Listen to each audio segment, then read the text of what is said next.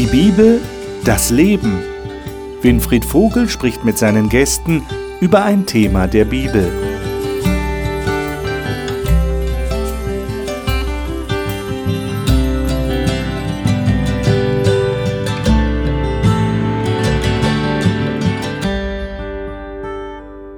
Willkommen zur Talkrunde über die Bibel. Schön, dass Sie wieder dabei sind. Oder wenn Sie das erste Mal dabei sind, weise ich Sie auf die Mediathek hin.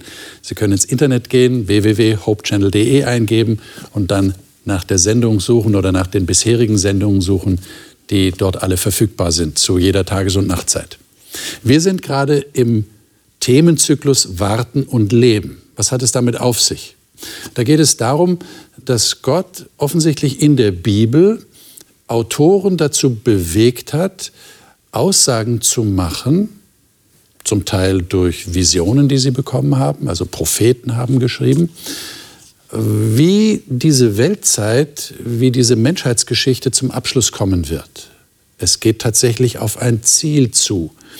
Jesus hat ja, als er auf der Erde war, gesagt, ich werde wiederkommen und ich möchte gerne euch dorthin holen, wo ich bin.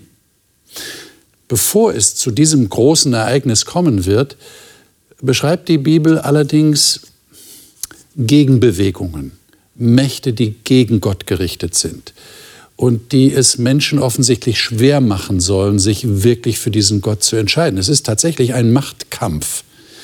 Und äh, ja, der wird auch in unserem eigenen Leben entschieden und jeder von uns muss einen klaren Standpunkt einnehmen. Das ist das Thema dieser Sendung.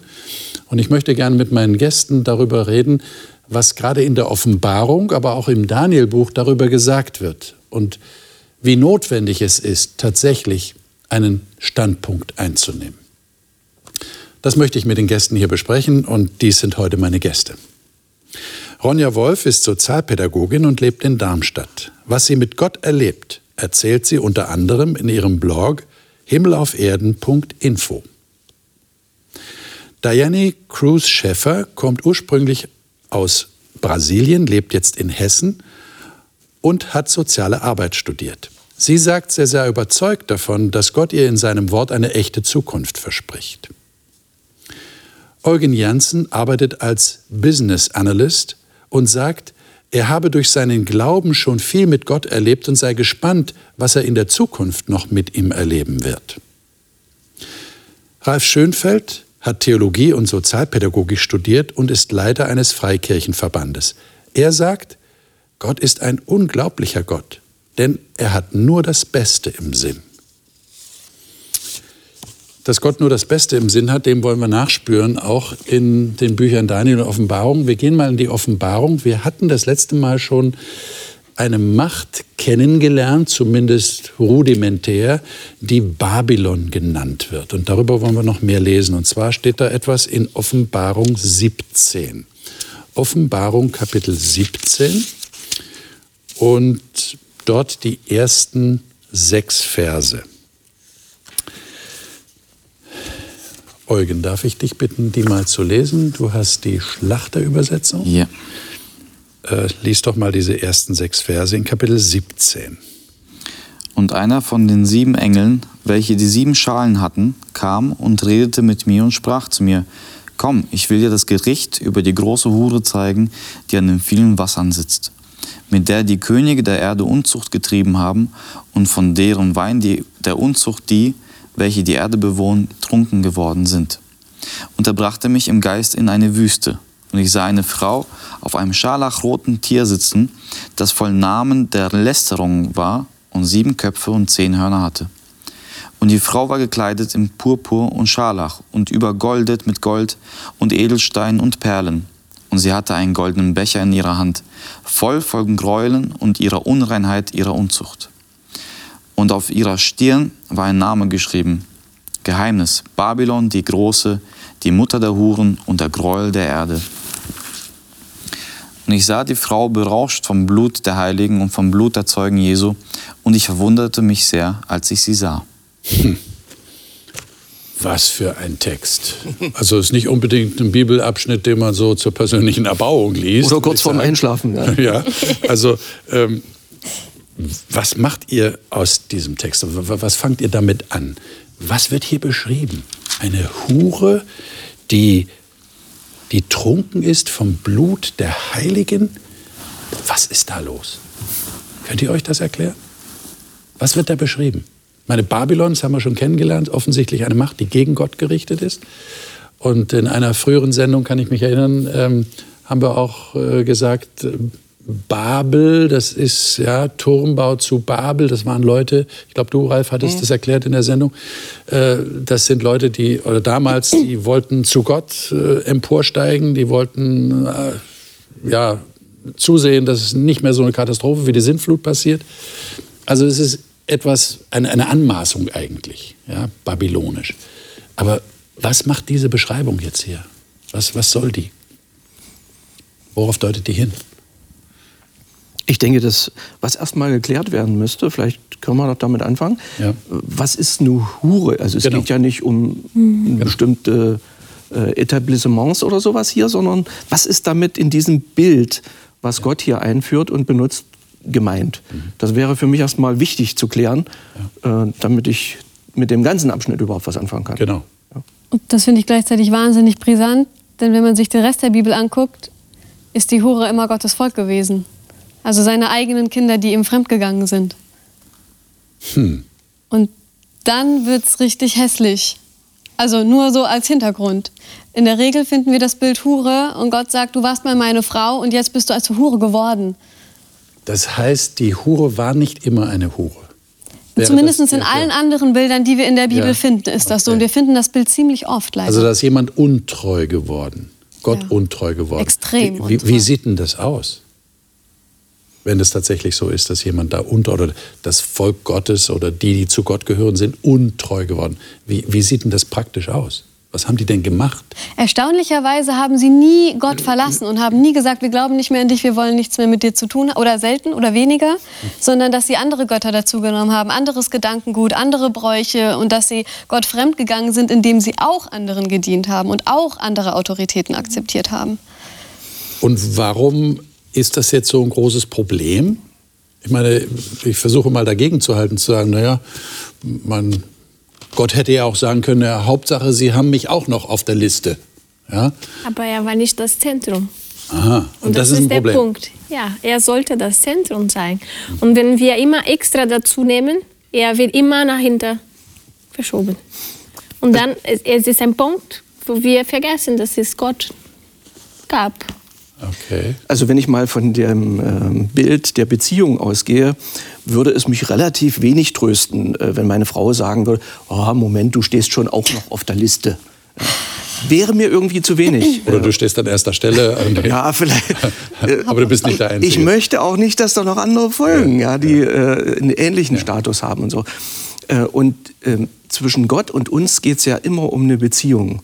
Und ich kann offensichtlich nicht wirklich äh, Gott und seinem, seinem Denken, seinem Herzen, seinem Wesen, seinen Werten treu sein und da kongruent leben. Und das, das ist stimmig zwischen uns. Und gleichzeitig mache ich noch hintenrum mit was weiß ich, mit, mit Geld und Karriere oder so kleine fiese Tricks oder, oder äh, ganz anders im Denken, äh, wo, wo Gott mir sagt, er ist für mich da und ich denke dann vielleicht, äh, ich muss was tun oder sowas. Ja, meine Frau sagt mir gerade, äh, ich habe dich lieb oder schickt mir auf WhatsApp so ein schönes Herzchen.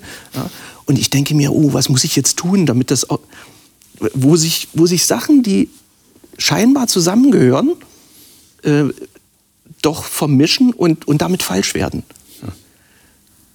Ich könnte es auch noch anders beschreiben. Wenn ich jetzt das Pferd von hinten aufzäume, äh, ich möchte jetzt eine gute, ich bleibe mal bei dem Bild, gute Beziehung zu meiner Frau haben. Und dann lese ich irgendein Buch, ja, also man muss immer mal Blumen mitbringen, äh, dann muss man Komplimente machen, dann äh, hilfsbereit sollte man sein. Ähm, und dann mache ich all das und denke, dann liebe ich sie. Oder dann stimmt es zwischen uns. Das gehört zwar dazu, aber das Eigentliche ist es nicht. Und das eigentliche, die eigentliche Beziehung äh, ist das, die, die dann zu den Handlungsweisen führt. Aber ich kann es nicht andersrum machen. Oder wie Luther das mal gesagt hat, äh, ein guter, frommer Mann tut gute, fromme Werke, aber gute, fromme Werke machen keinen guten, frommen Mann. Mhm. Mhm. Ich meine, was wäre denn die Motivation, äh, jetzt im übertragenen Sinne fremd zu gehen? Weil, wenn wir es jetzt auf Volk Israel beziehen, mhm. weil die anderen Götter attraktiver waren als der einzige wahre Schöpfergott? Wahrscheinlich. Äh, oder weil es, weil es sich so, so, so gut angelassen hat wegen anderer Menschen vielleicht, mit denen man in eine Beziehung getreten ist und die an die Götter geglaubt haben. Aber was wäre das denn dann heute? Was wäre denn dann die Motivation? Sie haben was Falsches gemacht. Also un, Unzucht jetzt oder Hurerei ist jetzt einfach nur was, was zu tun, was in Au Gottes Augen falsch ist. Okay. Und warum tun wir falsche Dinge? Wir haben hunderttausend Motivationen. Entweder weil es einfacher ist, weil es alle machen, oder weil es tatsächlich verlockender ist, weil wir vielleicht sogar Argumente gehört haben und glauben, dass es wirklich der bessere Weg ist. Oder weil wir so egoistisch sind, dass wir einfach über alle gut gemeinten Dinge und unsere gute Einstellung hinweggehen und einfach nur unser eigenes Wohl suchen. Es gibt, glaube ich, ganz viele unterschiedliche Gründe, warum wir Menschen schlechte Dinge tun. Also da können wir in unser eigenes Leben gucken. Welche Fehler haben wir gemacht und warum haben wir sie gemacht? Weil wir nicht wirklich glauben, dass Gott den besten Weg hat. Ja, aber wenn ich jetzt was Falsches mache, und ich meine, wir sind ja ehrlich genug, um zuzugeben, dass uns das tatsächlich passiert, da würde ich mich doch nicht gleich als Hure bezeichnen lassen. Jetzt, wenn wir es mal übertragen von Volk Gottes auf, auf Kirche heutzutage, ja, die, die Kirche, die zu Gott gehören will, die Gott anbeten will. Und die Kirche besteht aus Menschen natürlich. Mhm. Ja, und die machen was Falsches. Äh, da kann man doch nicht gleich sagen, ja, also die Kirche da, das ist, das ist eine Hure. Oder? Worum geht es eigentlich? Geht es um mal was falsch zu machen oder geht es, es um mehr? Es geht um ein gesamtes Denksystem, okay. so wie eben eine Hure anders denkt und empfindet und entscheidet als eine treue, liebevolle Ehefrau oder Mann kann es ja auch sein. Und das passiert auch nicht unbewusst, oder? was ihr bisher also, so geschildert habt, naja, das ich passiert, da passieren Fehler und so. Aber das ist schon. Ich wüsste jetzt nicht, wie, äh, wie unbewusst aus einer. Ja, eben, das meine ja, also wir versuchen ja dieses naja. Bild zu deuten. Ja? Aber was kann, man, ja. was kann man in dieses Bild hineinlesen? Äh, man will ja auch nicht extra etwas hineinlesen, was nicht da ist. Aber hm. ich stelle mir gerade die Frage, ja. kann sowas einfach so, so ein unbewusster Fehler sein, der mir unterlaufen ist? Wenn du gerade vom Denksystem hm. redest, muss ja mehr sein. Ja, du fängst an mit etwas zu liebäugeln. Und dann denkst du mehr drüber nach. Und dann, du musst immer Entscheidungen treffen. Das ganze Leben besteht aus Entscheidungen. Den Gedanken okay. weiter nachzugeben, die Gedanken in Taten umzusetzen, ja. die Taten weiter zu verfolgen. Man kann in jedem Moment seines Lebens kann man umkehren, innerlich und äußerlich. Aber wenn ich mich immer wieder weiter entscheide, und darum geht es ja auch hier in dem Thema, die Frage, für wen entscheide ich mich auch. Ja. Natürlich ist, ist, es immer am Ende was Bewusstes. Das mag unbewusst anfangen, aber irgendwann wird uns das bewusst. Dafür sorgt Gott mit seinem Heiligen Geist. Es ist nur die Frage, gehen wir darauf ein und wie entscheiden wir uns? Ja, aber jetzt müssen wir genau hinschauen, was der Text hier sagt. Da steht ja hier, äh, sie hat andere noch, diese Frau, geht ja um eine Frau, die Hure, die hat andere noch verleitet zur Unreinheit und Unzucht. Und dann heißt es eben, das hatte ich ja schon erwähnt, das hast du gelesen vorhin, ich sah die Frau trunken vom Blut der Heiligen. Ich meine, ich bitte euch, das kann doch mhm. keiner von euch auf sich selbst beziehen, oder? Das funktioniert ja nicht. Seid ihr trunken vom Blut der Heiligen? Nein, brauchen wir nicht diskutieren. Also was ist damit gemeint, wenn du von einem Denksystem sprichst? Ja, es geht ja, also die Hure ist, steht ja nicht für uns. Also das zeigt ja eigentlich der ganze Kontext. Das hätte ich jetzt ein bisschen vorausgesetzt, ja. dass die Hure hier, wenn alle Völker und alle Nationen mhm. von ihrem Becher, was auch immer das jetzt darstellt, getrunken haben, dann ist es irgendetwas, was alle Menschen auf dieser Welt beeinflusst. Oder zumindest das, was hier steht. Und die Trunkenheit ist ja eigentlich ein krasses Bild dafür, dass sowohl die moralischen Grenzen vielleicht auch überschritten werden, dass die Hemmungen wegfallen und dass die Entscheidungsfähigkeit deutlich beeinträchtigt wird. Also die Leute fangen an, dumme Entscheidungen zu treffen oder sind benebelt im Kopf. Und das scheint sie beeinflusst zu haben. Das, was in Gottes Augen dumm ist oder nicht klar oder schlecht ist, ähm, dort, wo die Menschen ihre Hemmungen verlieren, ähm, und anfangen vielleicht auch verrückt zu werden, da sagt Gott, da ist irgendeine Art von Institution, Macht, Denkweise, das hat alle Menschen auf dieser Erde beeinflusst oder wird sie beeinflussen. Es geht ja um das Ende der Zeit. Das ist also ein System, man könnte auch sagen ein philosophisches Denksystem, das aber durchaus Einfluss hat auf den Einzelnen. Mhm. Ja. Und, dann, und dann nicht nur Denken, sondern aus dem Denken kommt auch ein Handeln. Kommt auch ein ja? Handeln. Die Macht ist nicht nur da, so ich habe jetzt Macht, sondern die wird auch ausgeübt. Und Macht und Trunken, äh, Helmut Schmidt hat mal gesagt, Macht korrumpiert. Ja. Ja, das ist, äh, kommt für mich, äh, hängt für mich da so ein bisschen zusammen. Äh, das ist dann auch so ein selbsterhaltendes System, die Macht um der Macht willen und dann möglichst viele in dieses System reinziehen und Macht über sie ausüben können. Ja. Das ist schon irgendwie teuflisch. Ja.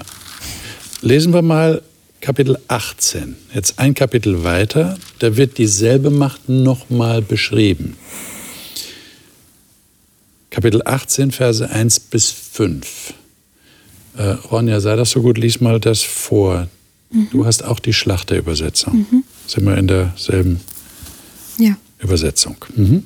Und nach diesem sah ich einen Engel aus dem Himmel herabsteigen, der hatte große Vollmacht. Und die Erde wurde erleuchtet von seiner Herrlichkeit. Und er rief kraftvoll mit lauter Stimme und sprach, Gefallen, gefallen ist Babylon die Große und ist eine Behausung der Dämonen geworden und ein Gefängnis aller unreinen Geister und ein Gefängnis aller unreinen und verhassten Vögel. Denn von dem Glutwein ihrer Unzucht haben alle Völker getrunken. Und die Könige der Erde haben mit ihr Unzucht getrieben. Und die Kaufleute der Erde sind von ihrer gewaltigen Üppigkeit reich geworden. Und ich hörte eine andere Stimme aus dem Himmel, die sprach, Geht hinaus aus ihr, mein Volk, damit ihr nicht ihrer Sünden teilhaftig werdet und damit ihr nicht von ihren Plagen empfangt. Denn ihre Sünden reichen bis zum Himmel und Gott hat ihrer Ungerechtigkeiten gedacht. Ähm, beschleicht euch auch irgendwie das Gefühl, dass es hier um, um ich würde sagen, mafiöses Verhalten geht? Also das klingt so ein bisschen, was man so von der Mafia hört. Ja? Infiltrierung, es geht um wirtschaftliche Dinge sogar. Was, was ist da los? Du hast vorhin gesagt, also das ist nicht nur eine Philosophie, sondern das betrifft auch das Handeln. Ja. Ist, Das, ist das hier so eine Beschreibung von dem, was da gehandelt wird? Jetzt Ja, im ja. Doppelsinnig. Ja? Ja, ja, handeln, genau, handeln genau. und handeln. Genau. Ja. Wir haben letzte Woche darüber gesprochen, dass ein Malzeichen existieren wird in der Stirn und in der Hand. Und hier in Kapitel 17, das war in Kapitel 13 letzte Woche, und jetzt sehen wir auch, dass die Frau auf der Stirn einen Namen hat. Und ebenfalls, dass das Tier mit den sieben Köpfen und zehn Hörnern wieder hochkommt, auf dem diese Frau sitzt. Das heißt, diese zwei Kapitel sind sehr eng miteinander verbunden. Und dort ging es auch um Kaufen und Verkaufen. Das sind wir bei Kapitel 18.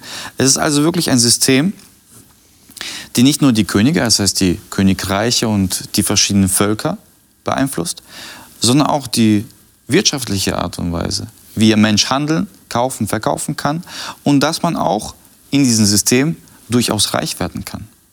Und ein Kapitel später heißt dann später, äh, wahrscheinlich kommen wir noch an anderen Tagen dazu, dass die Kaufleute alle trauern über ihren Fall. Das heißt, Wirtschaft ist hier ein ganz großer Punkt. Mafia ist vielleicht ein ganz guter Begriff, aber es ist wirklich ein System, das komplett mit drin ist, aber von dem wir uns unterscheiden sollen. Hm. Ja, jetzt kommt genau diese Aufforderung. Geht aus von ihr, heißt es hier, ne? Geht aus von ihr, mein Volk, ähm, damit ihr nicht an ihren Sünden teilhabt, nicht von ihren Plagen empfangt. Was heißt denn das? Also ich würde das erst noch, gerne noch mal unterstreichen wollen. Ja. Ähm, ist mir neulich begegnet in irgendeiner Story, ähm, so als Antrieb. Und seitdem habe ich es immer wieder gesehen in irgendwelchen Nachrichten und wo, ähm, follow, follow the money. Es geht immer um Geld, weil das mit Macht unmittelbar verknüpft ist. Ja? Warum ist in der Ukraine, glaube ich, ja, der Präsident, warum ist das ein stinkreicher Typ? Warum ist der Favorit momentan, ich glaube in Brasilien war es, warum ist das so ein Milliardär schon wieder? Ja? Warum ist das immer so verknüpft? Und ich denke, das hängt nicht zufällig miteinander zusammen, dass Macht und Geld und damit Manipulation äh, miteinander verknüpft ist. Und auch hier genannt wird, das ist das, was Gott entgegensteht, was zum Schluss von Gott gerichtet wird, wovon man sich, du fragtest gerade, geht aus von ihr, wovon man sich distanzieren soll. Und ich denke, das muss man auch bewusst tun. Wir sind doch alle, also ich sag mal wir, äh, behaupte das mal so, wir sind doch alle so auch kleine Schnäppchenjäger. Wir stützen auch auf diese Weise dieses System. Und diese Grundeinstellung, äh, du hast vorhin von Egoismus gesprochen, ja, diese Grundeinstellung, ich zuerst, das ist die Wurzel allen Übels, mhm. die, die wir hier wiederfinden. Das ist antigöttlich. Mhm. Äh, das macht unsere Welt und die Menschen kaputt. Ja, die Bibel zeigt, dass das Volk von Gott mittendrin ist. Mhm. Er sagt, komm raus. Und das bedeutet, wir sind da in der Mitte.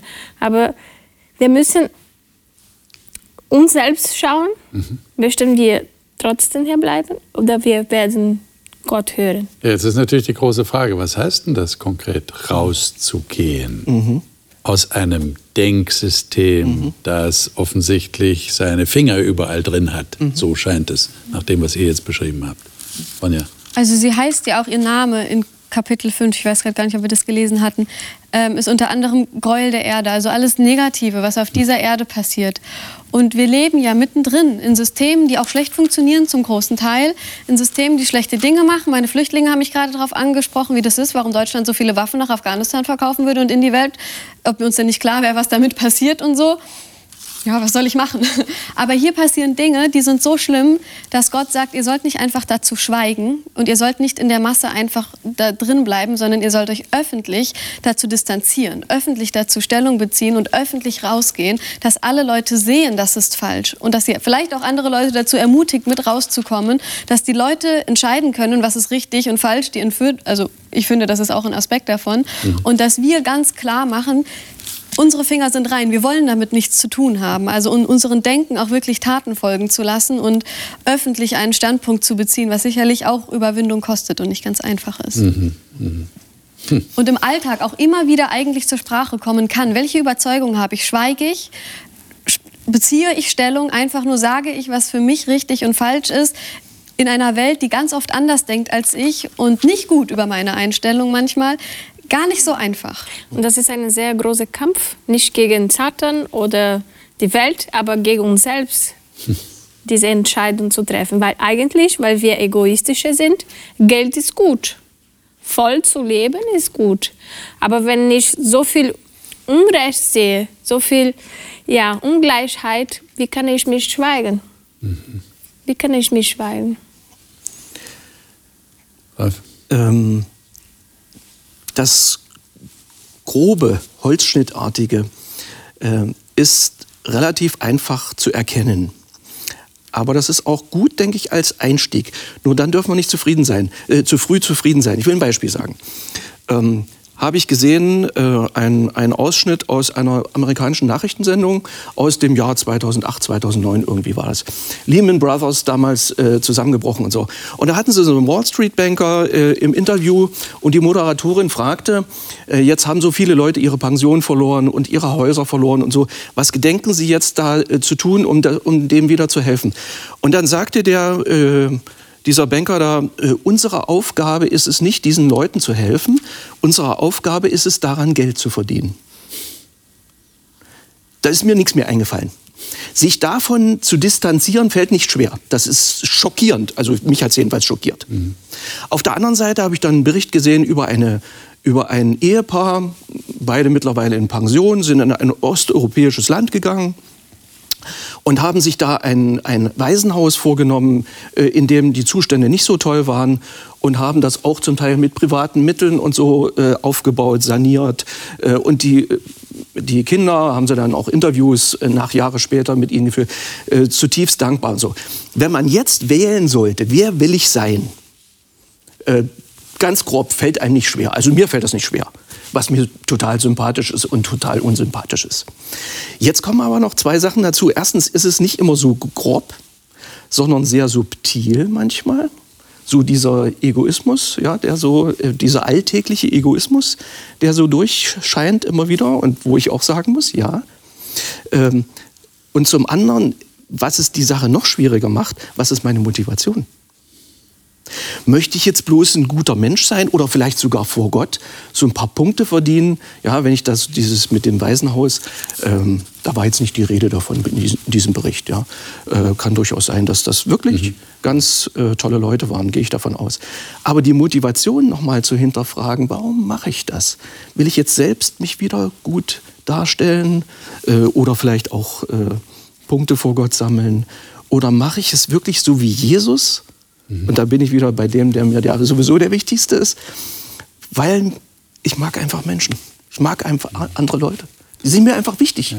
Ja?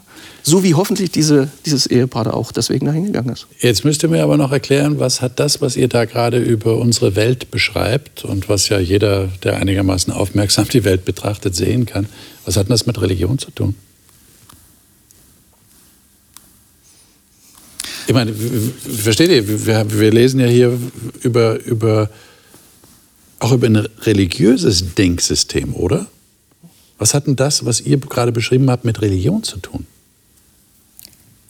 Wer ist das, der sagt, gehen und bau Waisenhäuser?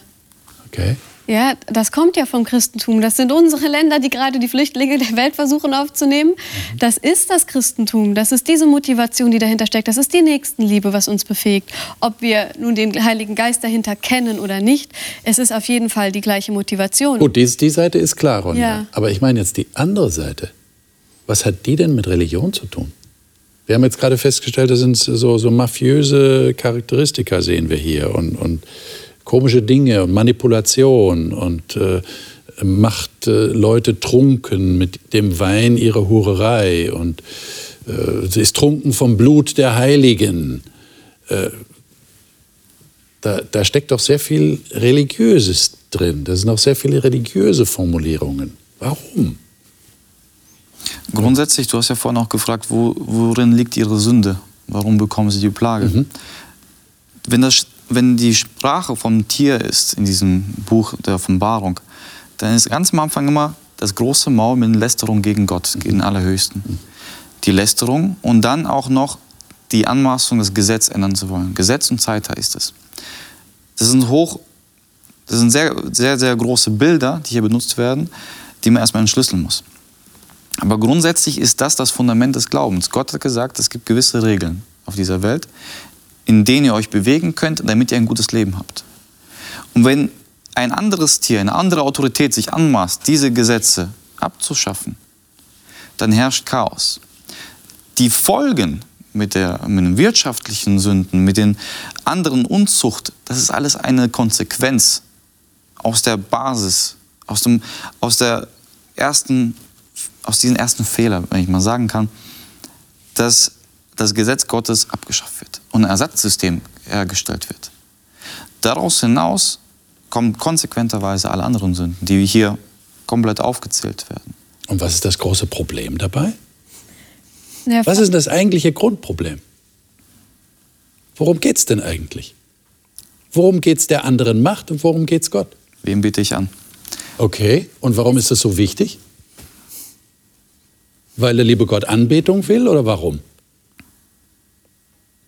Wessen Leute, worum geht es denn eigentlich? Wessen Zeichen habe ich? Welch am Kopf? Ja, und wozu ist denn das gut? Wie führe ich mein Leben? In welcher Autorität führe ich mein Leben? Geht es nur darum, wie ich mein Leben hier auf der Erde führe und dass ich es möglichst gut führe und dass ich ein anständiger Mensch bin? Geht es nur darum, wirklich? Naja, Seid gut. ihr sicher?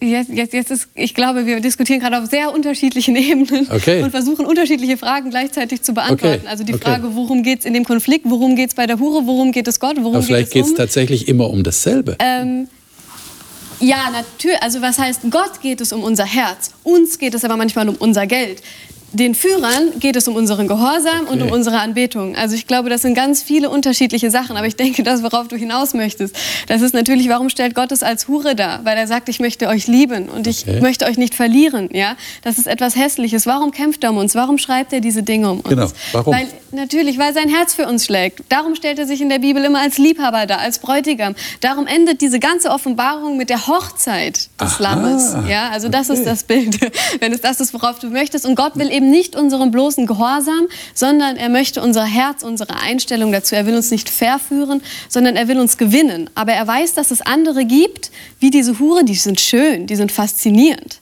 Ja, die haben vielleicht Geld oder andere Dinge, die wir haben wollen und unser Herz lässt sich schnell davon weg ziehen. Und Gott sagt, aber ich bin das Gute. Mhm. Und darum möchte er ja auch alleine die Anbetung, weil in ihm alles Gute vereinigt ist. Und er sagt, jede andere Philosophie, die nicht von mir kommt, ist eine schlechte. Und darum verbiete ich euch das. Das verführt euch, das führt euch in den Tod, das macht euch kaputt, das macht diese Welt kaputt. Das heißt, es geht also eigentlich um das, was nach unserem Tod passiert, oder? Ja, auch. es geht um die nicht Zukunft. Ja. Letztlich. Worum geht es denn sonst? Wenn man, Worum geht's denn sonst? Wenn man die Wo werde ich sein, wenn ich mal gestorben bin? Werde ich dann tatsächlich bei Gott sein oder nicht? Und da gibt es ja offensichtlich eine Macht, die hier beschrieben wird, die das nicht will. Genau. Wir haben schon letzte Woche darüber gesprochen. Der Krieg hat schon ein Ende. Wir wissen schon, wer gewinnt und wer verliert. Und Aber trotzdem ist immer noch Krieg. Ja. Komischerweise. Trotzdem. Aber er versucht dass wir diese gute Ende nicht finden. Okay. Er versucht, dass wir verloren gehen. Und Gott zeigt uns, nein, hier ist der wahre Weg. Ich möchte euch Leben schenken. Okay. Ich möchte euch Ewigkeit geben. Und dieses Handeln dieser Hure kann auch sehr subtil sein. Die Verführung kann sehr subtil sein. Dass es sogar möglich ist, dass Leute die eigentlich es nicht wirklich merken, mhm. was da passiert. Ja. Aber sie sind so gerade so Diese Halbwahrheit, die wir gesprochen ja. haben. Ich glaube, genau. Verführung ist sogar immer so.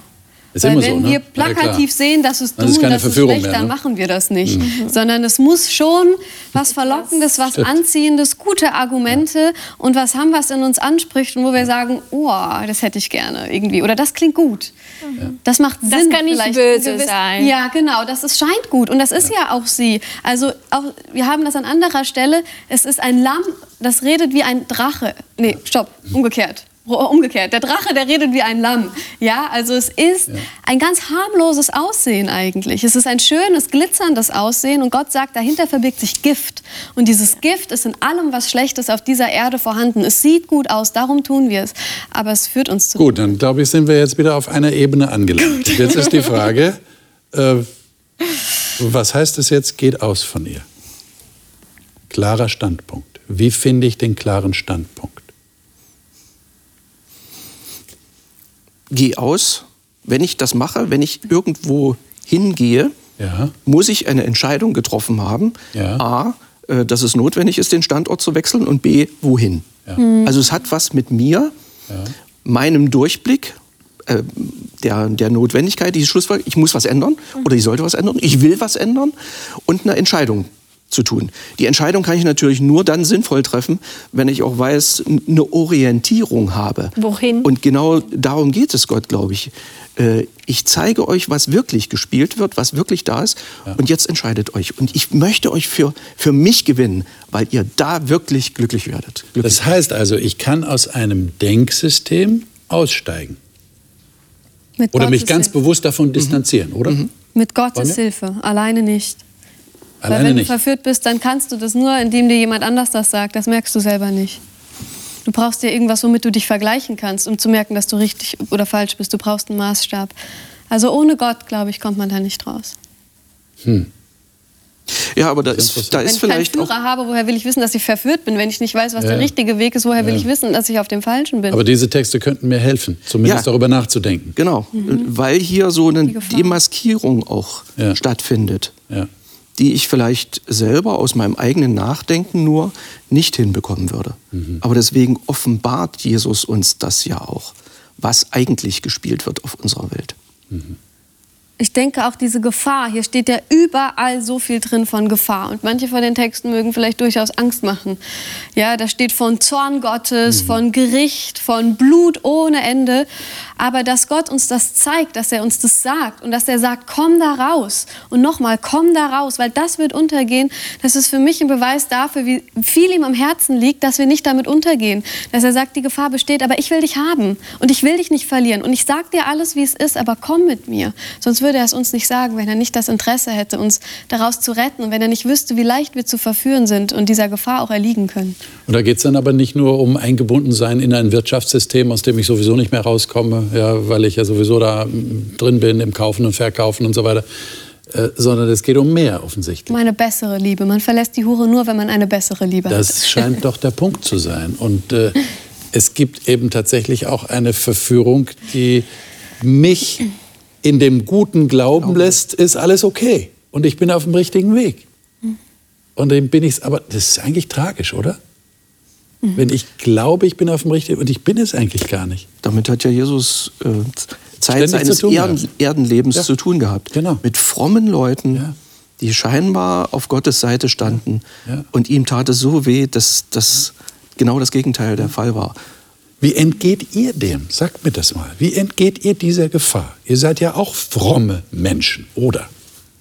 Ich meine, ihr würdet euch vielleicht nicht selber so bezeichnen wollen, weil das Wort hat vielleicht Assoziationen, mit denen ihr euch nicht gerne identifiziert. Aber äh, es ist doch so, oder? Fromm ist in der Bibel auch das Wort für gerecht. Ja? ja. Luther hat das mit fromm übersetzt. Also, äh, das heißt Menschen, die mit Gott leben wollen. Äh, also ich, ich sehe euch als solche Menschen. Wie entgeht ihr jetzt dieser Gefahr, was du gerade beschrieben hast? Ob ich ihr entgehe, weiß ich nicht. Äh, du ich kann sagen, äh, was ich tue, wofür ich mich entscheide, was ich versuche, was ich suche. Aber du musst doch irgendwie sicher sein, dass du ihr entgehen kannst. Das wäre ja schlimm, wenn du sagst, na, ich weiß es nicht, vielleicht falle ich rein. Okay. In die Probe. kann ich auch gleich noch was dazu sagen. Erstmal zu der Frage, ja. wie. Ja, okay. Ja?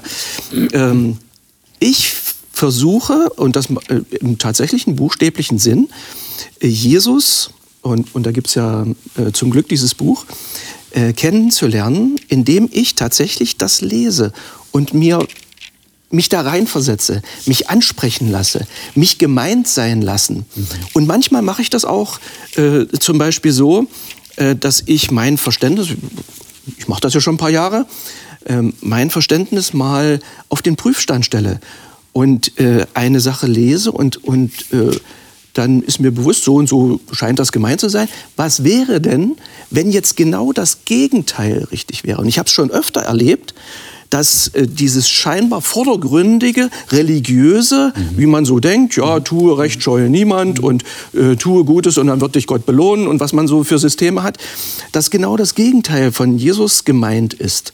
Und das sind Dinge, die ich bewusst tue, um weiterzukommen, um Jesus kennenzulernen äh, und ihm die Chance zu geben, dass sein Wesen auf mich abfärbt. Mhm. Und dann, meine, die Frage der Sicherheit, die ziehe ich nicht aus mir selbst. Weil Jesus sagt, alle, die mir mein Vater gegeben hat, die ziehe ich zu mir. Da äh, setze ich nicht auf Ralf Schönfeld, okay. sondern da setze ich auf Jesus Christus. Und auf den, glaube ich, kann man sich verlassen. Du fragst, okay. wie macht man es praktisch? Ja.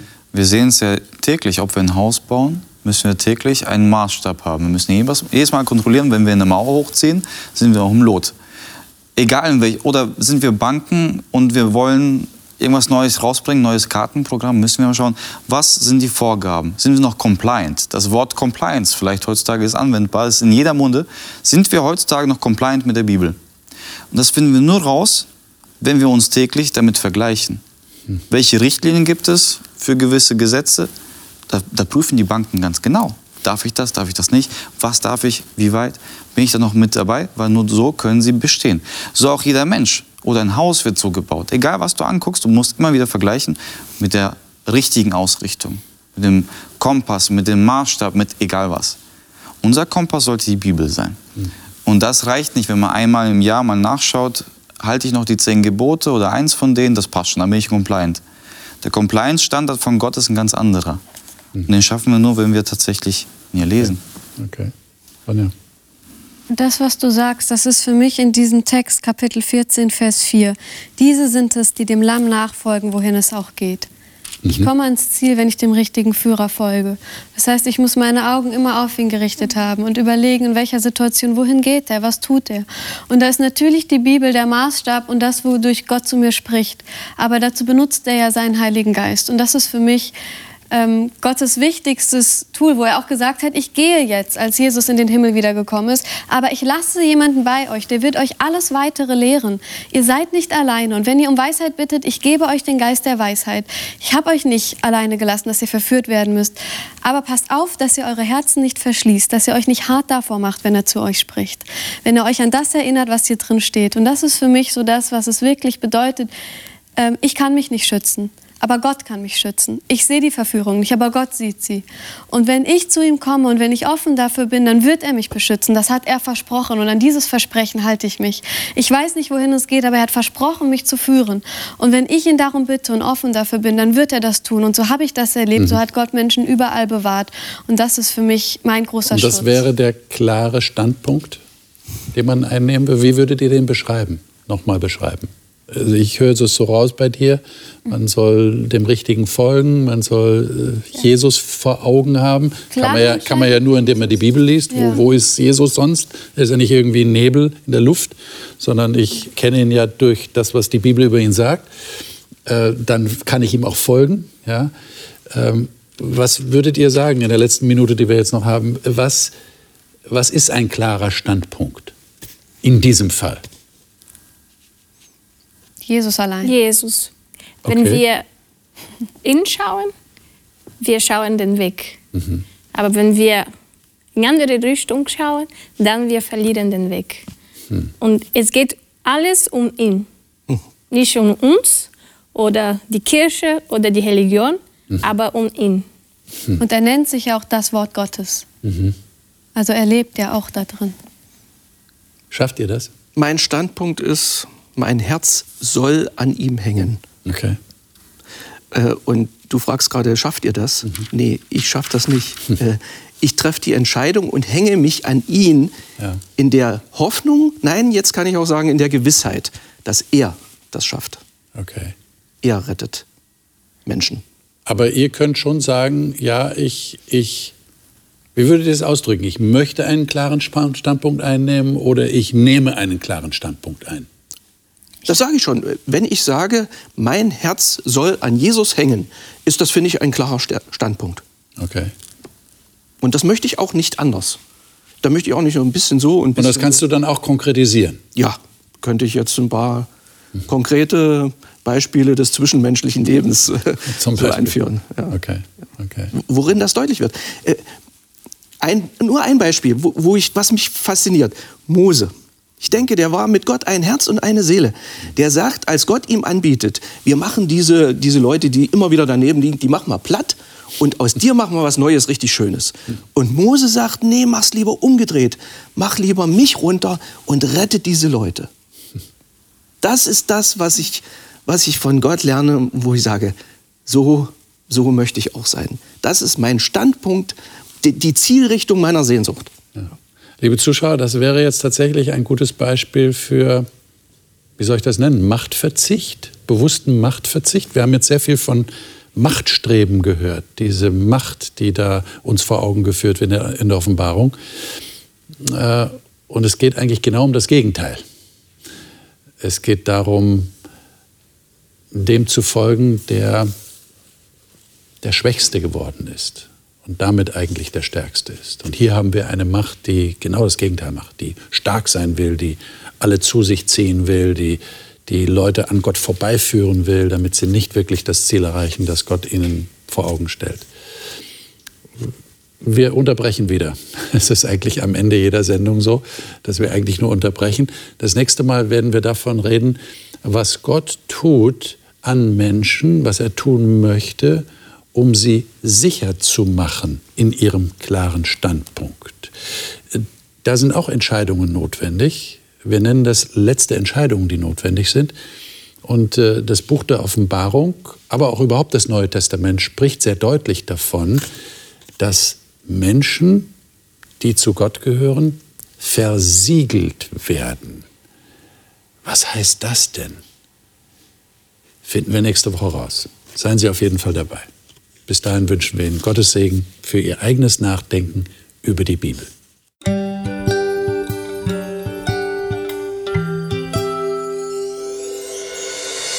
Sie hörten auf Hope Radio die Bibel, Das Leben mit Winfried Vogel und seiner Gesprächsrunde.